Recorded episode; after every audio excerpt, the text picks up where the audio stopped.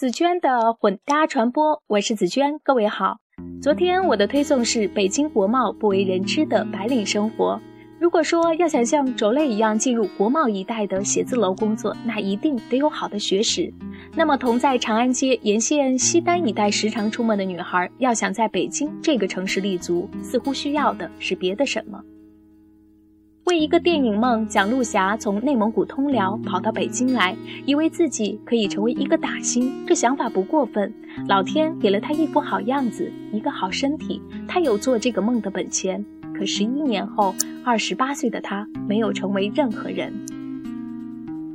说起电影上的作品，她有点黯然，想了想说：“我在港台那边更出名，因为她多演一些僵尸片、恐怖片，那些内容在大陆是无法供应的。”她身上充满着矛盾和不协调的东西。单看脸，她很美，妩媚当中透着英气；但举手投足间，她似乎对自己的美毫无意识，眼神直通通的看过来，说话粗声粗气，还横着走路。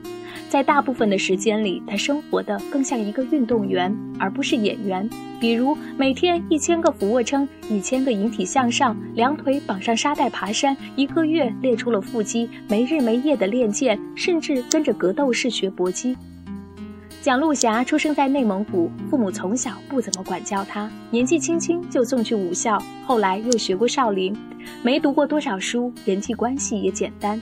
常常打几场比赛回来，进了学校要问人我是高一还是高二了，这注定了他在社会关系中的单纯和笨拙。显然，他不是那种能在一个环境里摸清所有关窍，顺势把这条路打通的人。曾有广告找到他，让他做一个跳水动作，给郭晶晶当替身，说是跳水，底下却没有水。平铺了一层纸箱子，没防护，没保险。一天之内，高度加到北影厂棚顶那么高，跳下去。导演喊他看了一眼，腿开始抖。导演不管这个，你行吗？行。他牙一咬，窜身跳出去，下坠，抱腿，前空翻，平躺在纸箱子上的时候，他看见导演，眼睛一亮。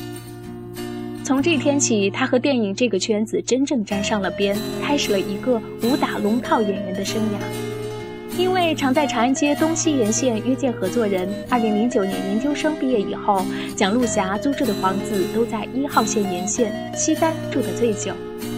和国贸一带不同，作为与王府井前门齐名的北京三大传统商业中心，西单最老旧也更大众，每天二十万人在这里进进出出，人员混杂。常有住在五环以外地下室的打工小妹，一路黑丝袜、大浓妆的坐到西单，在地下商场里打一份零工。同是商区，从国贸到王府井再到西单，地位明显下滑。品牌从高级奢侈品到西单的时尚大众百货，人群阶层也在变化。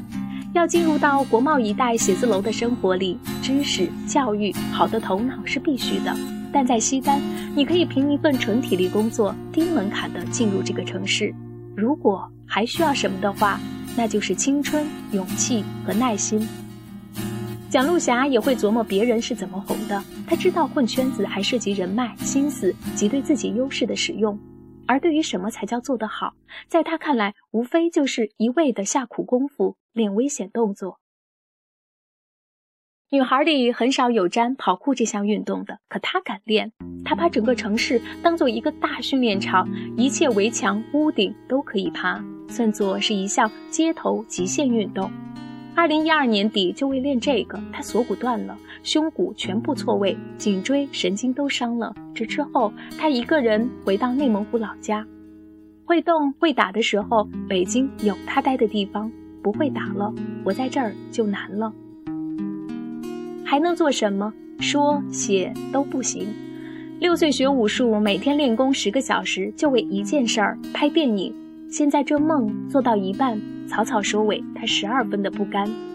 在内蒙老家休养了整整一年。二零一三年底，骨伤好了之后，他回到了北京，依旧练起招式。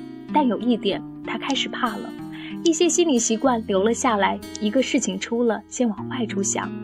他不那么逼自己了。我再给自己五年时间，五年不成就算了。本文选编自《中国新闻周刊》。今天我在微信朋友圈说了这样一段话：任何的人与事，我都尽量的撇去黑暗，接近阳光。我所讲述的大多数人，他们不是明星大腕，不会哗众取宠，但他们才是身边真正与我们共同前行的人。倾听他们的酸甜苦辣，也让我们进一步了解自己，珍惜拥有，继续向前。这其实也是每期紫娟的混搭传播努力向大家传达的。也有朋友在听过我的节目之后问我：“你是有一个团队吗？”我说：“是的，紫娟一个人身兼选材、内容编辑、录音制作以及推广等等数个职务。”另外，我以前的上司 Candy 姐给我留言说：“内容很好，文笔不错，声音也好听。”也有目前身在福建的姐姐说：“每天早起到办公室，报纸不看，茶不泡，先看你的推送，先听你的节目。”谢谢你们，更要感谢见到我的推送就会转发的新老亲友们，以及每天固定收听我节目的朋友们。你知道，我说的就是你。希望有你们的支持，我可以做得更好。当然，如果你们有好的故事，也记得分享给我。为了表示感谢，今天我会特别刊出我的台北闺蜜小春。也是曾经业余学过十几年星象学，并在台湾主持过星象节目的星象师发来的独家2015年星座运程。当然，要认识小春并看到他的独家星座运程推送，还请关注我的微信公众账号“紫娟的混搭传播”。感谢收听，拜拜。